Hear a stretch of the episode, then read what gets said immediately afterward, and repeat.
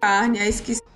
Olá, alunos! E hoje, na nossa aula de história, vamos falar um pouco das mulheres nas grandes navegações.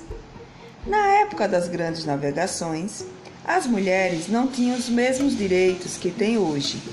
Em geral, elas estavam subordinadas ao marido ou a outros familiares do sexo masculino, pai, tio, irmão, e tinham de se dedicar às tarefas do lar, cuidar dos filhos, da casa, da alimentação, ou, no caso das camponesas, também às atividades agrícolas. As mulheres não tinham liberdade de ir e vir e, por isso, deviam pedir permissão para sair de casa, entre outras atividades.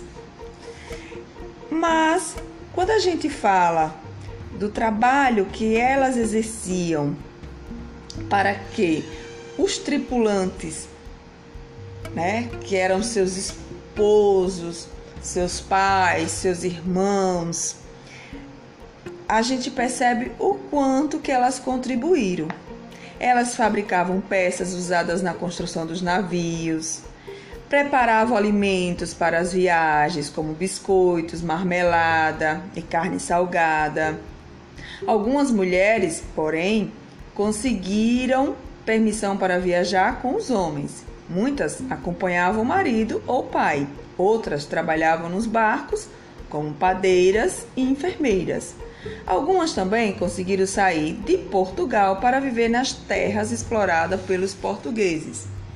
Uma dessas mulheres é a dona Brites de Albuquerque, que em 1534 chegou a Pernambuco com o marido, Duarte Coelho. Ele voltou a Portugal e Dona Brites ficou, tornando-se a maior autoridade de Pernambuco. Vejam, pelo ano, ela realmente conseguiu né, um grande feito.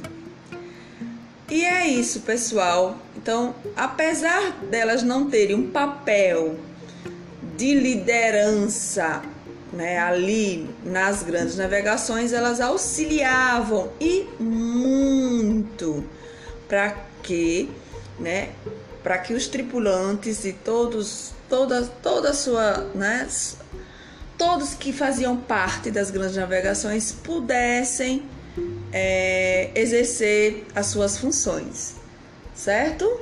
Então, até mais. Tchau, tchau. Qualquer coisa é só chamar.